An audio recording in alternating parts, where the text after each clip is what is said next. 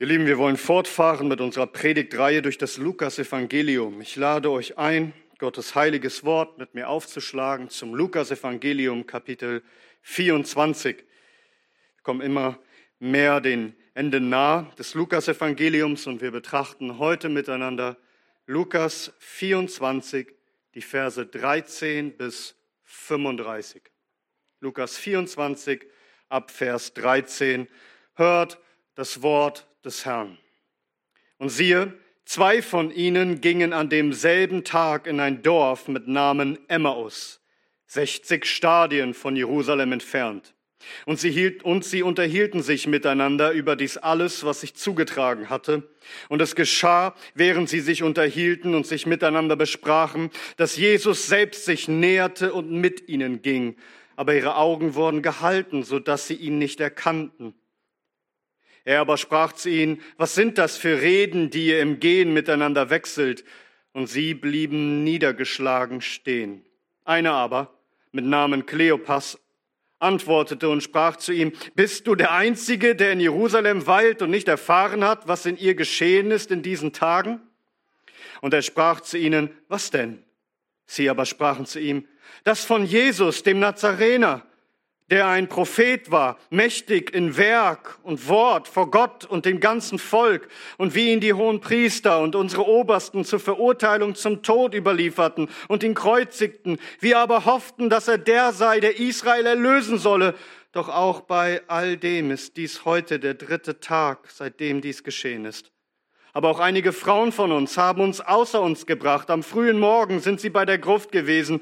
Und als sie seinen Leib nicht fanden, kamen sie und sagten, dass sie auch eine Erscheinung von Engeln gesehen hätten, die sagen, dass er lebe. Und einige von denen, die mit uns sind, gingen zu der Gruft und fanden es so, wie auch die Frauen gesagt hatten, ihn aber sahen ihn nicht. Und er sprach zu ihnen, O ihr Unverständigen und trägen Herzens, an alles zu glauben, was die Propheten geredet haben. Musste nicht der Christus dies leiden und in seine Herrlichkeit eingehen? Und von Mose und von allen Propheten anfangend erklärte er ihnen in allen Schriften das, was ihn selbst betraf. Und sie näherten sich dem Dorf, wohin sie gingen, und er stellte sich, als wolle er weitergehen. Und sie nötigten ihn und sagen, bleibe bei uns, denn es ist gegen Abend und der Tag ist schon, hat sich schon geneigt. Und er ging hinein, um bei ihnen zu bleiben. Und es geschah, als er mit ihnen zu Tisch lag, dass er das Brot nahm und segnete, und als er es gebrochen hatte, reichte er es ihnen. Ihre Augen aber wurden aufgetan, und sie erkannten ihn, und er wurde ihnen unsichtbar. Sie sprachen zueinander, brannte nicht unser Herz in uns, als er auf dem Weg zu uns redete und als er uns die Schriften öffnete. Und sie standen zu derselben Stunde auf und kehrten nach Jerusalem zurück. Und sie fanden die Elf und die, die mit ihnen waren, versammelt, welche sagten, der Herr ist wirklich auferweckt worden und dem Simon erschien. Und sie erzählten, was auf dem Weg geschehen war und wie er von ihnen erkannt worden war an dem Brechen des Brotes. Amen. Amen. Lasst uns beten. Herr Jesus Christus, du auferstandener König, du wandelst inmitten deiner Gemeinde auch jetzt. Und so wirke du an unserem Herzen, was dir gefällt, Herr, dass unsere Herzen brennen und wir dich erkennen, mehr und mehr. Dies beten wir, Herr, zu deiner Ehre. Amen. Amen. Nehmt gerne Platz. Kein anderes Evangelium berichtet uns, was wir hier lesen in unserem heutigen Predigtext. Also im Markus Evangelium heißt es in Markus 16, Vers 12, danach aber offenbarte er sich zweien von ihnen in einer anderen Gestalt, während sie unterwegs waren, als sie aufs Land gingen. Also unser Herr, der Auferstandene, er begegnete zwei Jüngern, als sie unterwegs waren aufs Land, doch der Herr zeigte sich ihnen einer anderen Gestalt. Markus macht nur diese kurze Bemerkung, aber hier nun bei Lukas hören wir die ganze Geschichte dahinter. Lukas ist dem Ganzen bei seinen Nachforschungen genau auf den Grund gegangen. Er hat gründlich recherchiert und es in seinem Geschichtswerk detailliert für uns aufgeschrieben.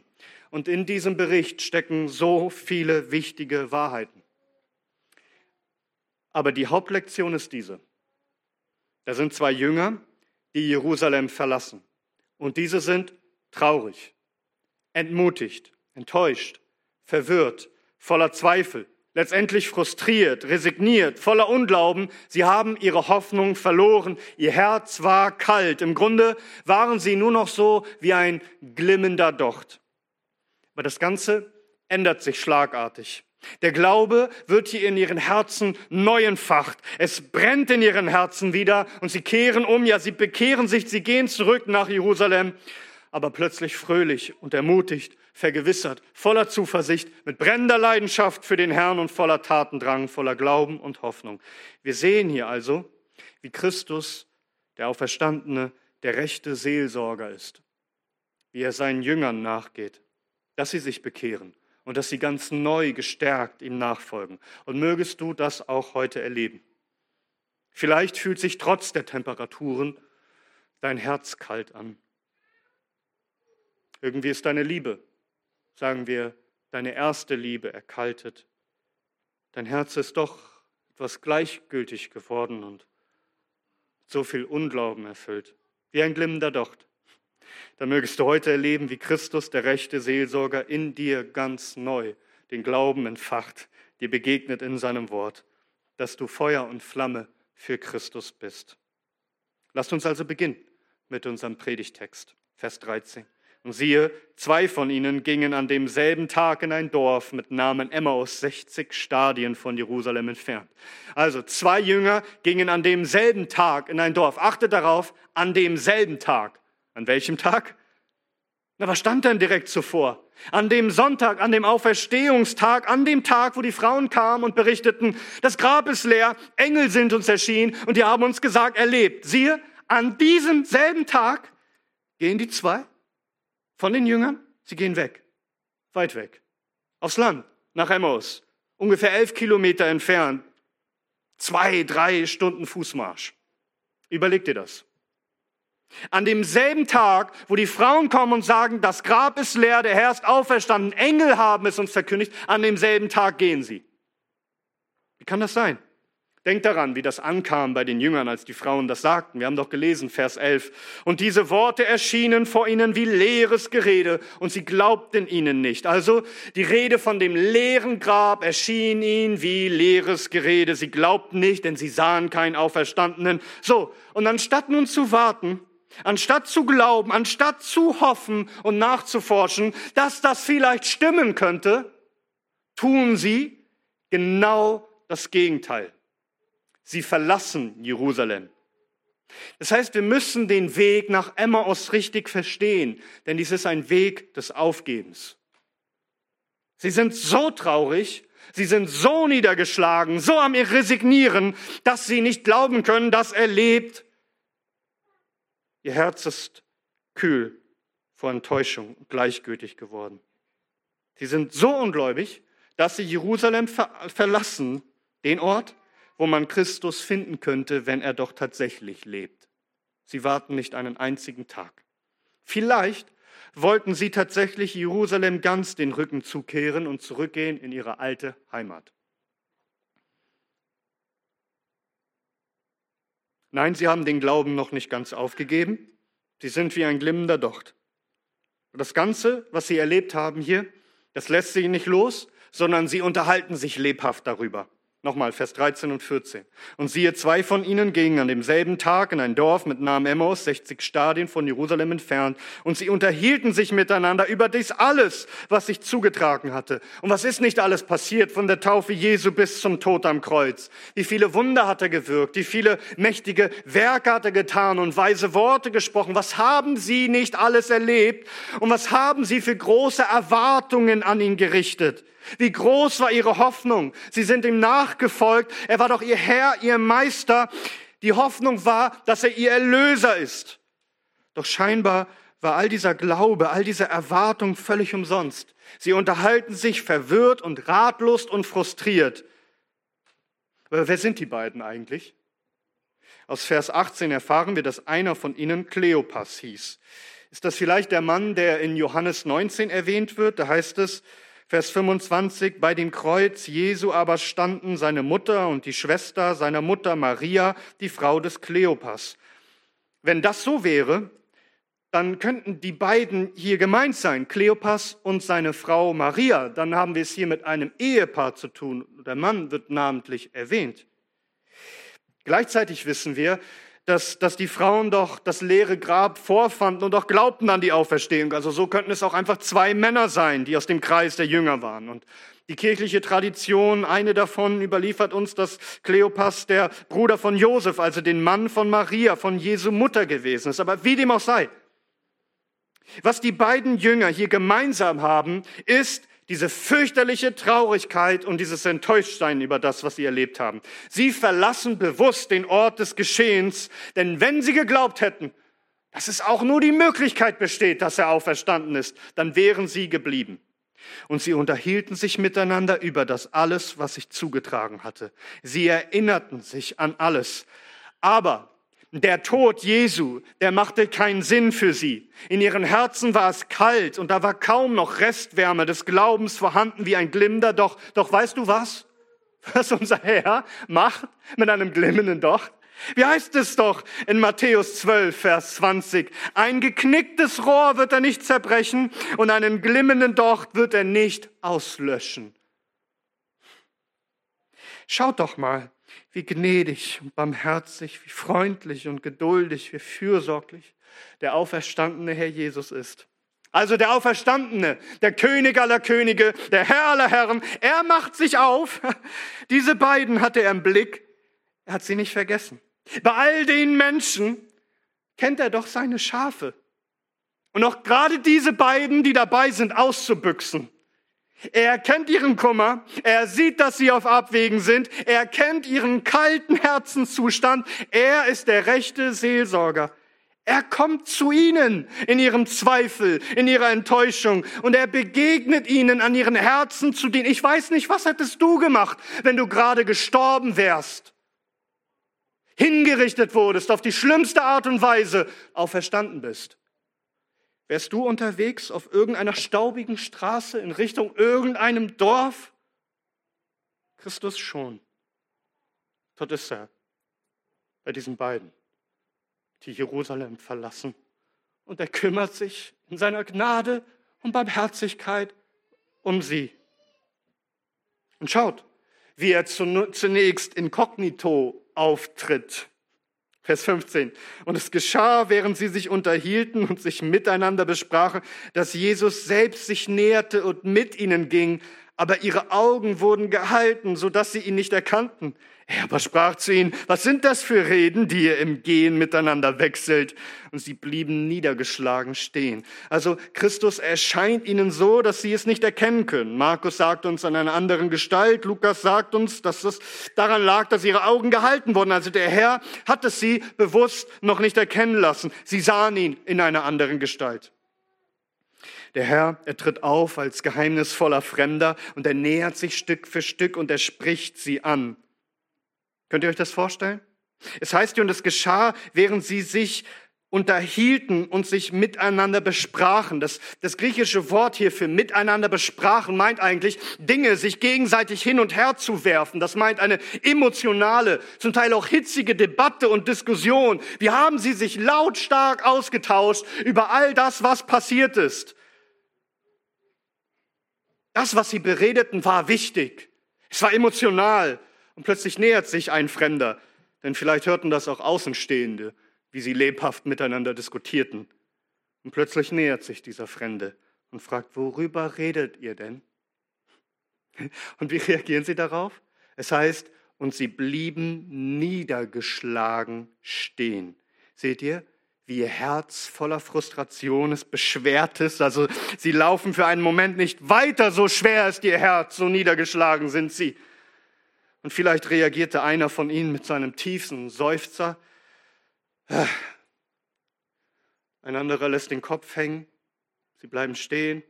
Die, die können das nicht so locker beim Gehen irgendwie mal weiter erzählen. Hier ist die ganze Last ihrer Seele, ihr ganzes Gemüt ist beschwert. Sie bleiben stehen. Sie sind niedergeschlagen. Und dieses Wort niedergeschlagen, das meint eigentlich noch mehr als traurig. Es meint missmütig und verdrießlich. Also du siehst ihn schon in ihrem Gesicht an. Gram. Ihre Gesichter sind voller Kummer und Trostlosigkeit. Sie sind verzweifelt.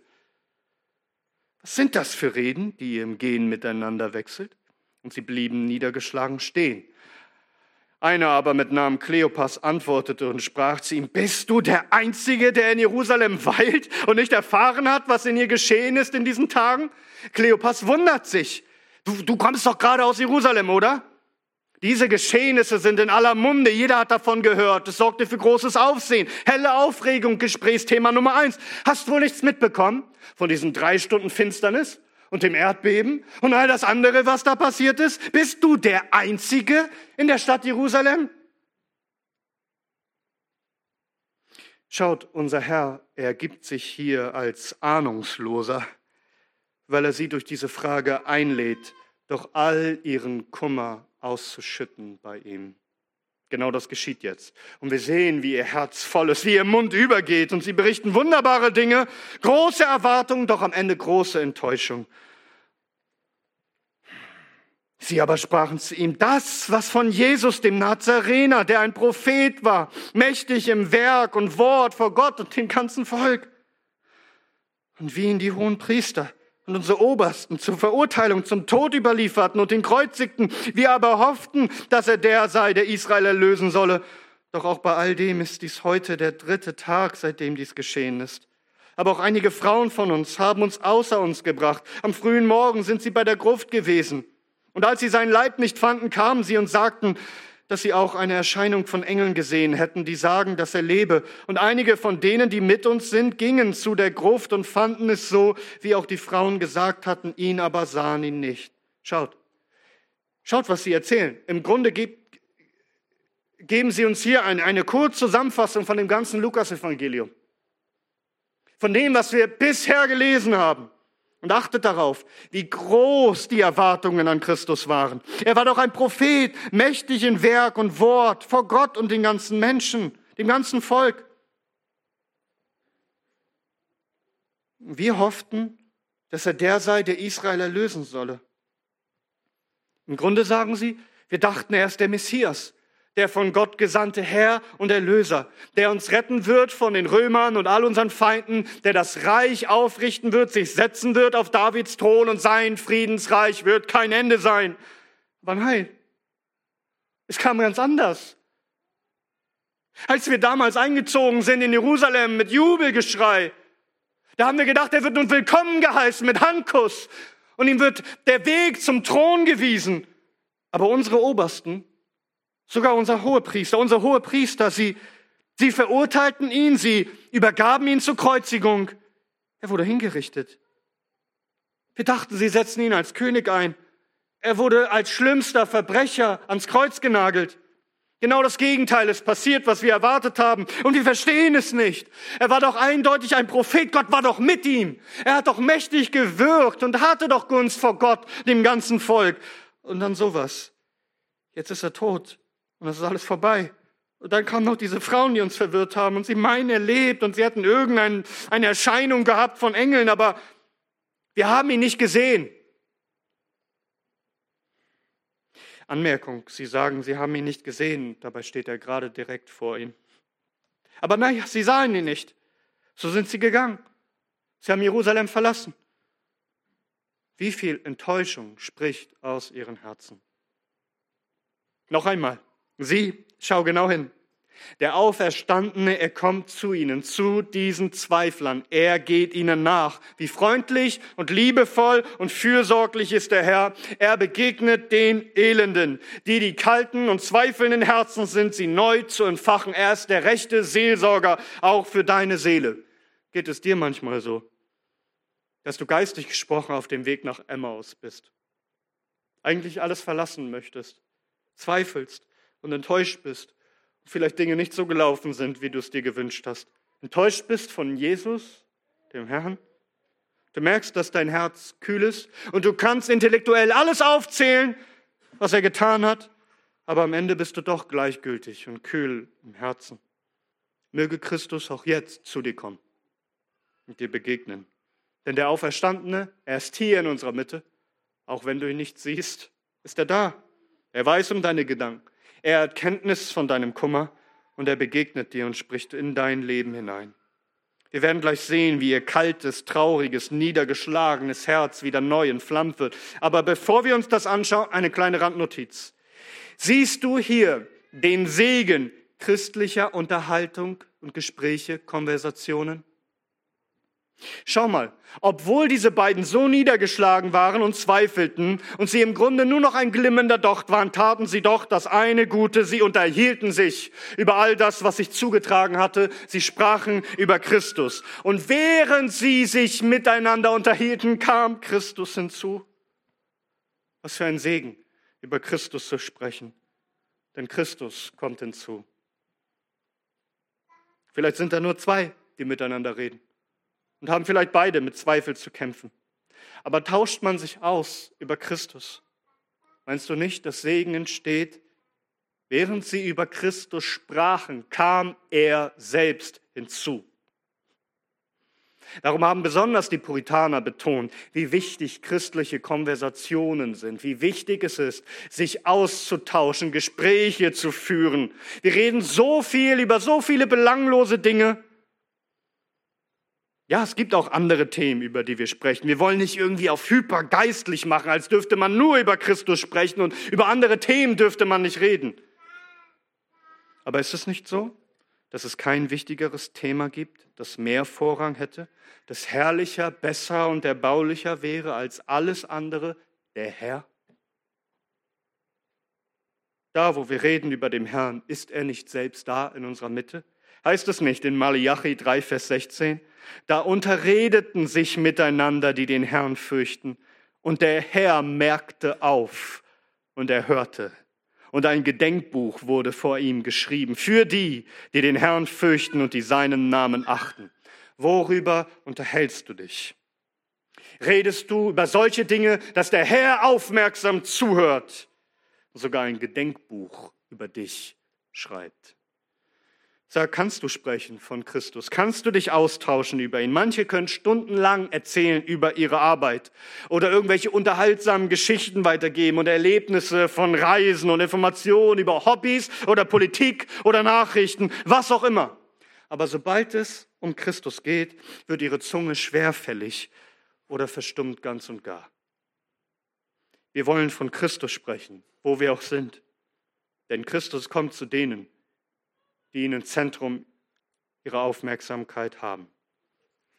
Ja, der Kontext ist ein anderer, aber der Herr sagt, denn wo zwei oder drei versammelt sind in meinem Namen, da bin ich in ihrer Mitte. Glaubst du das?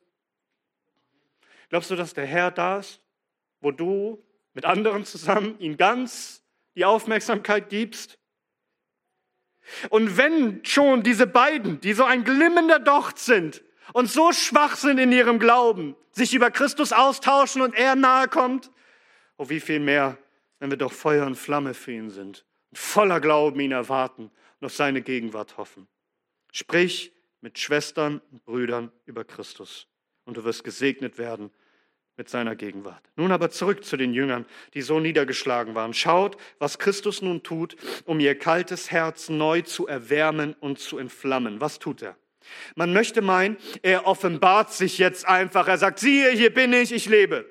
Aber nein, er tut etwas anderes. Denn wenn er sich jetzt einfach lebendig zeigen würde, dann wären sie immer noch verwirrt und ratlos, warum er sterben musste.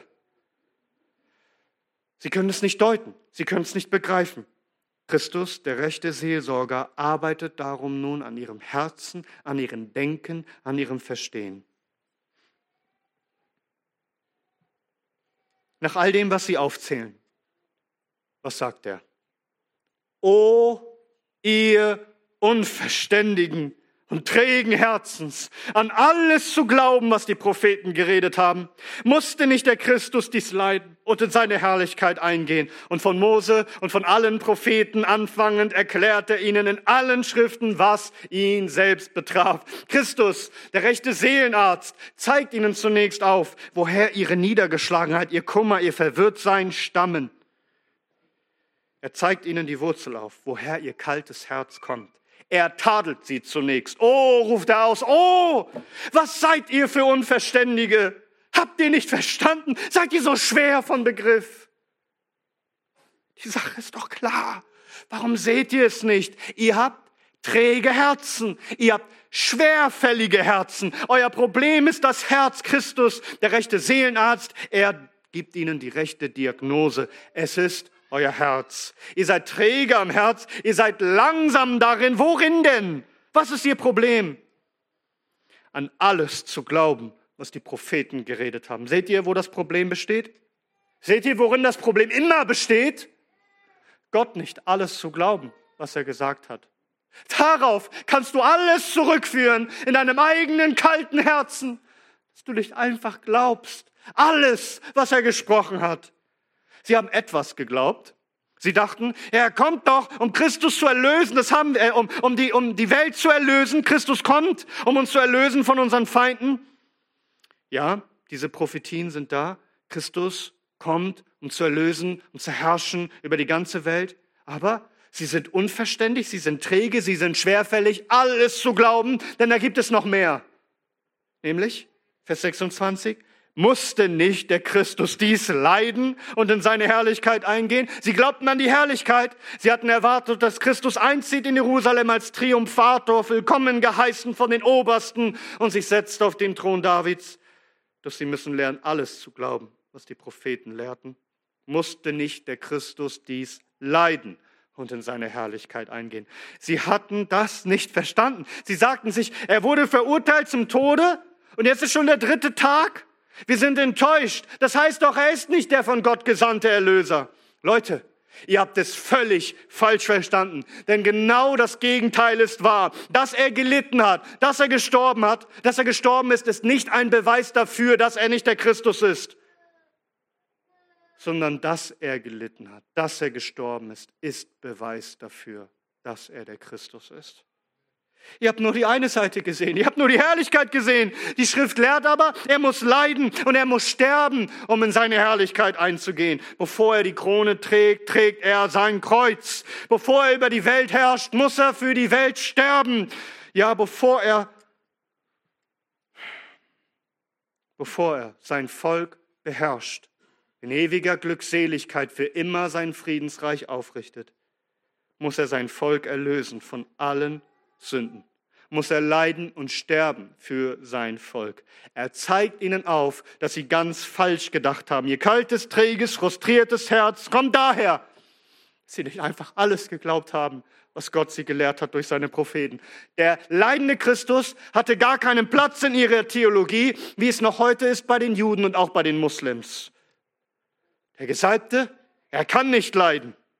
Diese Kategorie, dass Christus leiden und sterben musste, existiert nicht für sie. Es ist ein Beweis für sie, dass er nicht der Messias sein kann. Dabei ist genau das Gegenteil wahr. Sie sahen darin eine Enttäuschung, eine Niederlage. Ach, ahnungslose und unwissende, er musste leiden und sterben für unsere Sünden. Christus lehrt sie darum zunächst zu erkennen, dass Leiden und Sterben, dass sein ganzes Leben lauter Schrifterfüllung ist musste nicht der Christus dies leiden und in seine Herrlichkeit eingehen. Und von Mose und von allen Propheten anfangend erklärte ihnen in allen Schriften, was ihn selbst betraf. Der rechte Seelsorger, er arbeitet auf die rechte Weise am Herzen und die rechte Medizin für das Herz ist biblische Erkenntnis. Christus hält ihnen hier eine Auslegungspredigt, können wir sagen. Diese Predigt ist biblisch, denn sie gründet allein auf die Schrift. Sie ist systematisch, denn er beginnt vorne und endet hinten. Es ist gut, der Reihe nachzugehen, denn das alttestamentliche Licht, es leuchtet immer heller bis zum vollkommenen Tag, als Christus erschien. Und er lehrt gründlich, denn er zeigt in allen Schriften auf, was ihn betrifft. Ja, er lehrt erklärend, auslegend.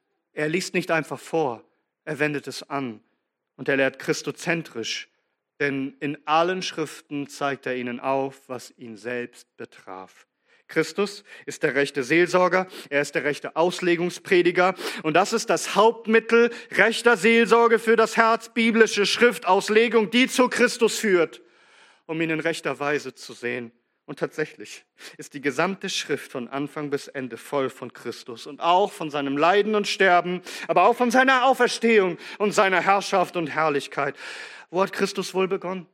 Im Buch Mose? Hat er vielleicht gestartet in Genesis 3?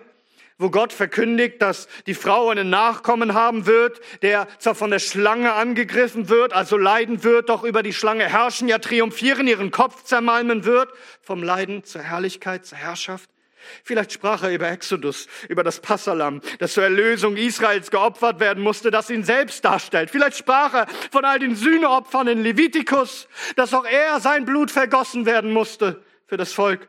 Vielleicht sprach er über Numeri, über die bronzene Schlange, die in der Wüste erhoben wurde und dass auch so er hängen musste am Kreuz, um zu erlösen von dem Tod.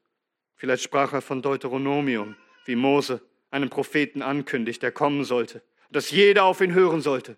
Vielleicht sprach er davon, dass der verflucht ist, der am Kreuz hängt. Ein Hinweis auf Christus selbst, der den Fluch für uns tragen würde. Und so ist da alles durchgegangen, die Reihe nach. Wir könnten sprechen über die Könige, über den verheißenen Nachkommen Davids oder alle Propheten. Und sicher wird er über Jesaja 53 gesprochen haben. Von dem Erlöser, der kommen sollte, der um unserer Missetat verwundet, für wegen unserer Übertretungen durchbohrt werden würde, der sein Leben gibt als Lösegeld, das einsetzt und Frucht sehen wird, der seine Tage verlängern wird, der gekommen ist, um für die Schuld seines Volkes zu sterben. Er sprach über die Psalmen, die Prophezeien im Detail, wie Psalm 22, wie Christus leiden und sterben würde.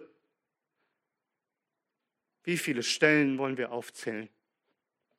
Die Schrift zeugt auch so deutlich von seiner Herrlichkeit. Das heißt, dass er auferstehen wird, auffahren wird zum Himmel und dass in die ganze Welt als Erbe gegeben wird. Wollen wir sprechen über Psalm 16, dass der fromme Gottes, der Gerechte, nicht im Tod bleiben wird, die Verwesung nicht sehen wird? Wollen wir sprechen über Psalm 2 und Psalm 110 und Daniel 7, wie die Rede davon ist, dass er auffahren wird zum Himmel?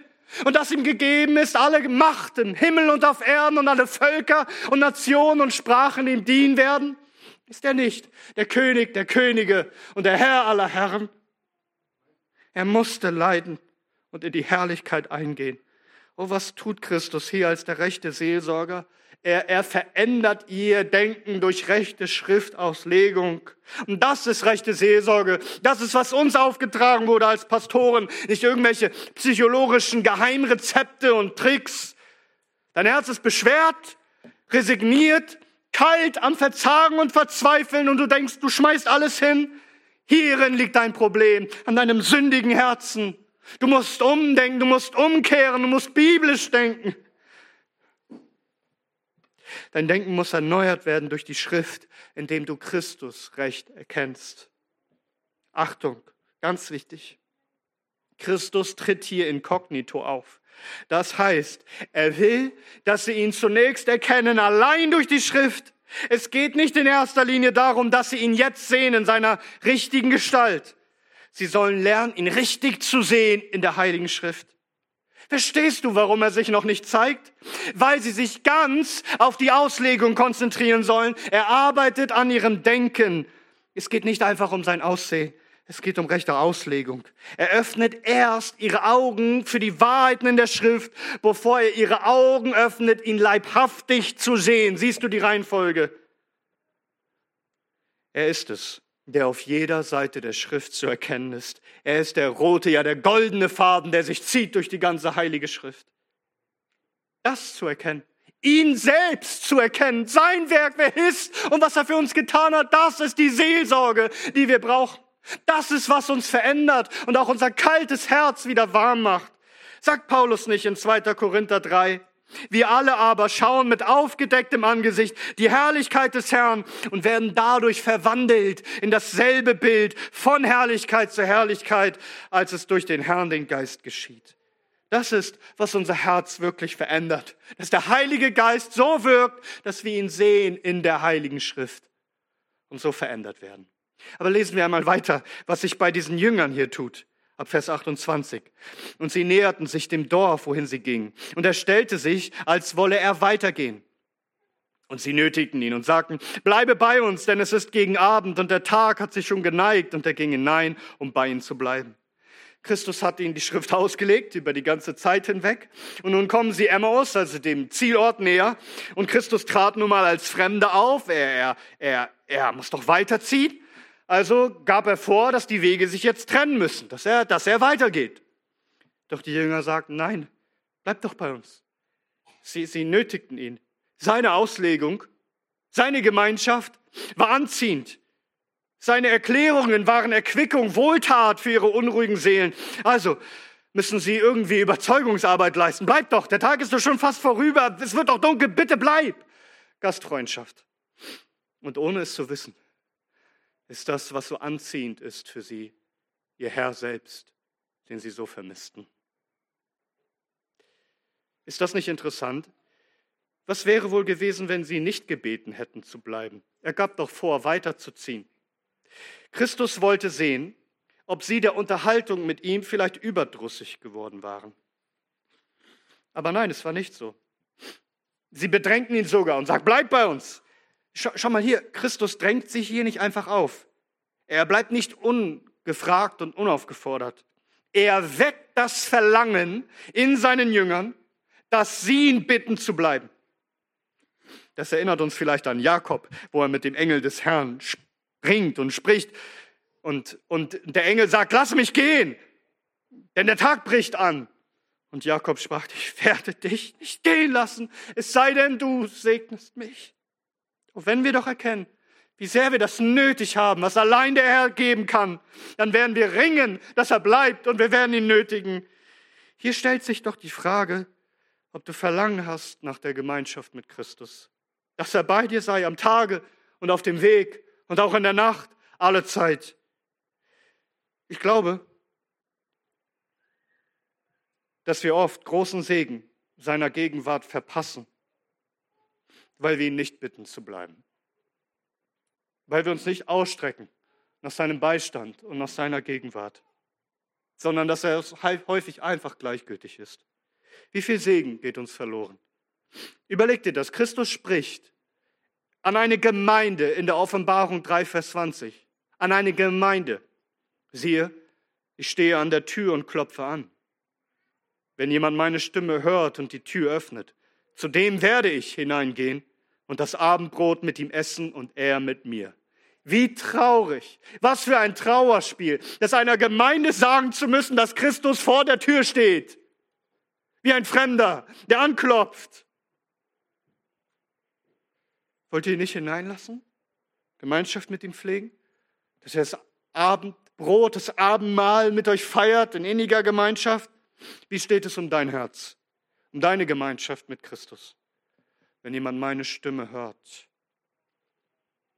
und die Tür öffnet, so werde ich hineingehen und das Abendbrot mit ihm essen und er mit mir. Hörst du das? Christus, der Auferstandene, Unsichtbare, sagt uns das. Er kommt, um uns, mit uns Gemeinschaft zu haben. Und genau das sehen wir hier, wie Christus nun hineingeht und Tischgemeinschaft mit den Jüngern pflegt. Und schaut, was nun passiert, Vers 30. Und es geschah, als er mit ihnen zu Tisch lag, dass er das Brot nahm und segnete, und als er es gebrochen hatte, reichte er ihnen, reichte er es ihnen, und ihre Augen wurden aufgetan und sie erkannten ihn und er wurde vor ihnen unsichtbar. Also, sie liegen am Tisch, Christus bricht das Brot, er dankt, er erreicht es ihnen und plötzlich werden ihre Augen geöffnet. Das heißt, ihre Augen werden aufgetan. Der Herr öffnet ihre Augen, jetzt erkennen sie ihn. Es fällt ihnen wie Schuppen von den Augen, es geht ihnen ein Licht auf. Und weshalb erkannten sie jetzt, dass es Jesus war? Antwort, ja, weil der Herr ihnen die Augen öffnete. Aber das Erkennen von Christus steht hier im Zusammenhang mit dem Brotbrechen. Das bestätigen später die Jünger vor den Aposteln. Schaut mal Vers 35. Und sie erzählten, was auf dem Weg geschehen war und wie er vor ihnen erkannt worden war an dem Brechen des Brotes. Sie erkannten also Christus an dem Brechen des Brotes. Und manche vermuten darum, dass das kein gewöhnliches Brotbrechen war, sondern das Abendmahl, also das Herrenmahl. Und darum erkannten sie ihn. Nun, das wird hier nicht explizit gesagt. Hier wird auch kein Kelch, kein Wein erwähnt. Und man bedenke, dass diese beiden, Kleopas und die andere Person, vermutlich gar nicht beim Herrenmahl, beim Abendmahl dabei waren und das noch gar nicht etwas war, was sie Sonntag für Sonntag feierten. Von daher, wie konnten sie ihn daran erkennen? Aber wenn es nicht vermutlich das Herrenmahl war, wie, wie konnten sie ihn daran erkennen? Nun, zunächst einmal, er war doch Fremder, er war doch Gast bei ihnen. Aber schau mal, wie er hier auftritt. Er tritt auf als Hausvater, als Hausherr, als Meister. Er übernimmt die Führungsrolle. Er tut das, was er seit jeher durch die drei Jahre hindurch mit seinen Jüngern getan hat. Er nimmt das Brot, er dankt, er bricht es, er gibt es ihnen genauso, wie er es beim Herren mal getan hat. Er nahm das Brot und segnete und als er es gebrochen hatte, reichte er ihnen. Genauso wie er es getan hat bei der Vermehrung des Brotes, bei der Speisung der 5000. Er tut es wie er es immer getan hat vor seinen Jüngern. In derselben Weise, vermutlich mit denselben Gesten, vielleicht derselben Miene, vielleicht mit denselben Worten, die er spricht zum Segen. Wie auch immer, sie erkennen ihn am Brechen des Brotes. Sie erkennen ihren Meister. Der Nebel lichtet sich, der Schleier wird gelüftet und sie erkennen ihn plötzlich. Unser Meister. Und in Wahrheit können sie nun sagen, der Herr hat ihnen die Augen geöffnet durch das Wort er hat ihnen die Augen geöffnet durch das Mahl. Und das gilt auch für uns. Wir, wir begegnen Christus in seinem Wort und wir begegnen ihn im sichtbaren Wort im Herrenmahl. Also zunächst einmal bei jeder Mahlzeit sollten wir bedenken, dass Christus der Speisemeister, der rechte Hausherr ist. Jedes Mal, wenn wir zusammenkommen und essen und in den Familien sind, dann, dann, dann beten wir um sein Segen, weil er es ist, die uns die Speise darreicht. Und freudig zu seiner Ehre wollen wir essen und trinken. Wir wollen niemals selbstverständlich Gaben genießen, sondern erkennen, dass er es ist, der alles schenkt. Aber wie viel mehr beim Herrenmahl, das seinen Namen trägt. Hier am Tisch begegnet uns der Unsichtbare und wir feiern Gemeinschaft mit ihm, als sähen wir den Unsichtbaren. Genieße das Herrenmahl von ganzem Herzen mit deinem geliebten Herrn Jesus Christus der in Wahrheit gegenwärtig ist. Aber nun schaut, was passiert. Sie erkennen ihn.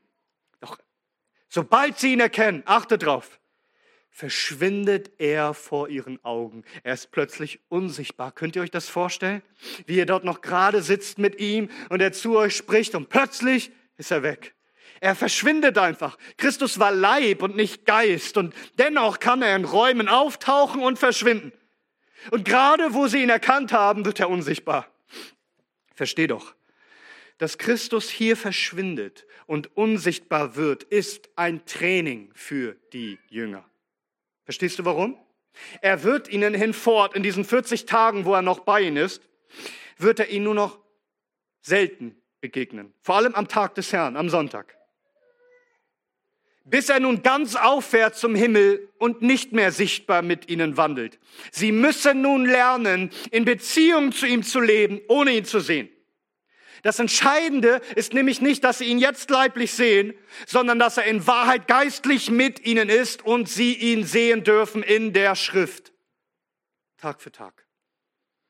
Es heißt in 1. Petrus 1, Vers 8, der Apostel schreibt das, der Apostel Petrus, Christus den ihr, obgleich ihr ihn nicht gesehen habt, doch liebt. An welchen ihr glaubt, obgleich ihr ihn jetzt nicht seht, über den ihr mit unaussprechlicher und verherrlichter Freude frohlockt. Beschreibt das auch dich? Petrus schreibt das über alle Christen. Sie lieben den Unsichtbaren. Sie freuen sich über den Unsichtbaren. Sie glauben ihn, sie frohlocken über ihn als würden sie ihn sehen.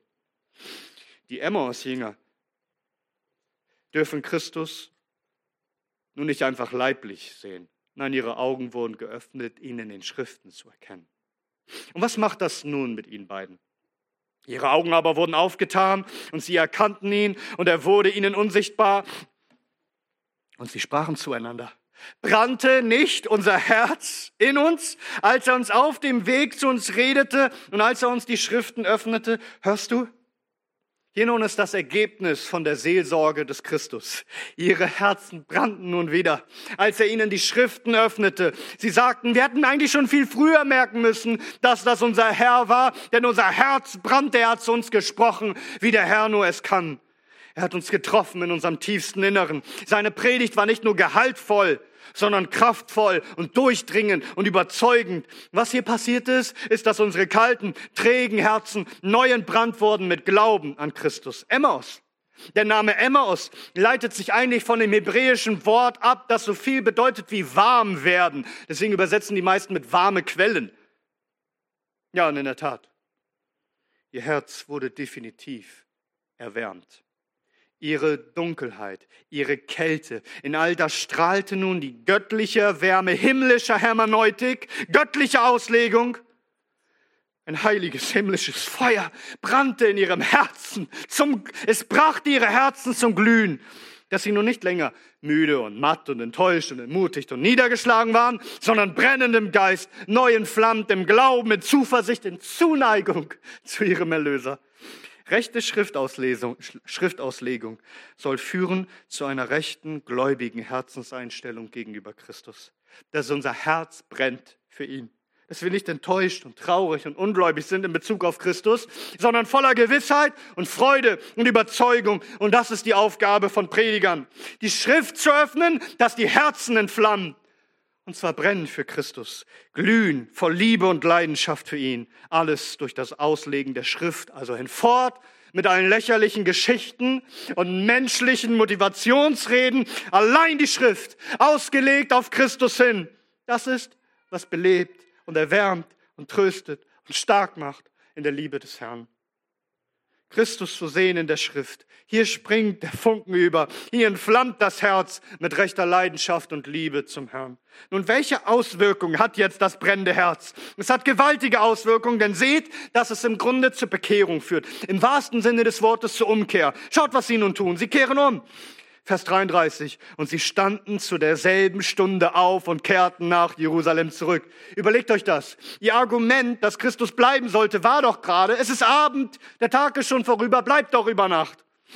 Doch was sie hier erlebt haben, hat sie so entbrannt, so entzündet, dass sie so Feuer und Flamme für Christus sind, dass sie nicht bleiben können, wo sie sind, sondern dass sie in derselben Stunde aufstehen und zurückkehren nach Jerusalem. Was wiederum ein paar Stunden dauert. Was glaubt ihr, wie der Weg zurück war? Nicht mehr zweifelnd und zaghaft in niedergeschlagenes ja, Reden und Diskutieren, sondern voller Begeisterung, brennender Freude, Feuer und Flamme für Christus. Sie mussten nun den anderen sagen, was sie erlebt haben. Sie machen sich eilig auf. Und wenn sie auch im Dunkeln marschieren müssen, sie gehören nach Jerusalem, zu den anderen Gläubigen, zur Gemeinde, wenn sie auch auf Abwägen waren und kühlen Herzens waren, jetzt kommen sie zurück. Und falls Sie auf dem, auf dem Weg nach Emmaus darüber nachgedacht haben, ihr Christsein an den Nagel zu hängen, dieser Gedanke, diese Zweifel sind völlig verschwunden. Jetzt ist nichts da als ein brennendes Herz für Christus und ein brennendes Herz für Christus steckt andere an, es, es entflammt auch andere. Und so machen sie sich auf. Und sie standen zu derselben Stunde auf und kehrten nach Jerusalem zurück. Und sie fanden die Elf und die, die mit ihnen waren, versammelt, welche sagten, der Herr ist wirklich auferweckt worden und dem Simon erschien. Also sie kommen zurück nach Jerusalem. Und zwar zur späten Stunde können wir uns vorstellen. Doch die elf Apostel und die anderen, die waren alle wach. Da kann keiner schlafen. Sie sind alle hellwach, weil sie hellauf begeistert sind von Christus. Und sobald die Emmaus-Jünger zur Tür hereinkommen, wir können uns vorstellen, wie sie gleich erzählen wollen, was sie erlebt haben, aber sie selbst werden überhäuft von den Jüngern mit begeisterten Worten und sie kommen gar nicht zu Wort. Welche sagten, Herr ist wirklich auferweckt und dem Simon erschien. Hier sehen wir wieder das Hirtenherz unseres Herrn, wie er gerade Petrus, den so übel dreimal verleugnet hat, wie er gerade Petrus als erstes so begegnet, ihm so gesondert begegnet und sich kümmert um seine Seele. Seh, was siehst du nicht, wie liebevoll und fürsorglich unser Herr ist, was er für ein wunderbarer Seelsorger ist, wie er dir nachgeht in deinem Zweifel und dich aufrichtet. Und die Apostel berichteten ihnen, was geschah. Und sie selbst konnten berichten, was sie erlebt haben. Vers 35. Und sie erzählten, was auf dem Weg geschehen war und wie sie von ihm erkannt, wie, wie er von ihnen erkannt worden war an dem Brechen des Brotes. Könnt ihr euch das vorstellen, wie sie zur späten Stunde da alle hellwach sitzen, begeistert von Christus reden und einer erzählt was und dann der andere, vielleicht stundenlang, vielleicht durch die ganze Nacht. Da wurden sie nicht müde. Wie werden sie sich ausgetauscht haben? Welche Schriftstellen hat er dir genannt? Was hat er erzählt? Was hat er gelehrt? Und bei all dem können wir uns vorstellen, war der Auferstandene unsichtbar die ganze Zeit bei ihm und sah all das. Und wieder hat der Herr sich gefreut, über seine Jünger, die nun mehr und mehr erkennen durften, was er getan hat, bevor er nun gleich sichtbar in ihrer Mitte erscheint, was wir ein anderes Mal hören werden. Aber das ist die Hauptlektion. Diese beiden Reisen hätten nicht unterschiedlicher sein können. Als sie Jerusalem verließen, waren sie niedergeschlagen, am Boden zerstört, voller Zweifel, Enttäuschung, weil sie den Tod des Herrn nicht begreifen konnten und seine Auferstehung nicht glauben konnten. Wie ein glimmender Docht waren sie. Doch dann, nach der Begegnung mit Christus, kehren sie zurück nach Jerusalem zur Gemeinde. Denn Christus hat durch seine Auslegung ihre Herzen entflammt. Sie sind neu, Feuer und Flamme für Christus und voller Glauben freuen sie sich und verkündigen, dass der Herr lebt. Denn der Herr ist wahrhaftig auferstanden. Darum, darum verliere niemals deine Begeisterung für Christus, für den Auferstandenen. Das hast du ein kühles, zweifelndes, enttäuschtes Herz, das auf Abwägen ist. Dieses Herz ist immer selbst verschuldet. Der Herr ist nicht schuld daran. Es kommt, weil Unverständnis wohnt in deinem Herzen, weil du träge bist, doch alles zu glauben, was Christus getan hat, wer er ist, was er vollbracht hat und noch tun wird an deiner Seele. Sieh ihn doch im Glauben an. Sieh deinen Erlöser. Kummer entsteht da, wo du ein träges Herz hast, nicht alles zu glauben, was Gott offenbart hat in seiner Schrift. Doch schaut, wie viel Geduld, wie viel Geduld er mit dir hat, wie liebevoll und freundlich er ist, uns aufzuhelfen in aller unserer Schwachheit und Unwissenheit und Trägheit und Wankelmütigkeit. Es ist wahr, was im Psalm 145, Vers 14 steht. Der Herr stützt alle Fallenden und richtet auf alle Niedergebeugten. Und möge der Herr dir darum heute neu begegnen, dein Herz entflammen mit erster Liebe zu ihm. Dass du ihm glaubst von ganzem Herzen, dass du erfüllt bist mit brennender Liebe und Leidenschaft für ihn. Denn er ist es wert. Er ist der Herr aller Herren. Er ist unser wahrer Seelsorger. Der litt und starb, um in die Herrlichkeit zu gehen. Wozu denn? Damit er für uns litt und starb, damit er uns in seine Herrlichkeit mitnimmt. Damit wir sein können, wo er ist, um seine Herrlichkeit zu sehen und ihn ewig zu genießen. Dann, wenn er niemals mehr vor uns verschwindet, sondern wir ihn sehen dürfen, wie er ist. Und unsere Herzen sollen ihn in alle Ewigkeit lieben und genießen und preisen. Ihm sei die Ehre von Ewigkeit zu Ewigkeit. Amen.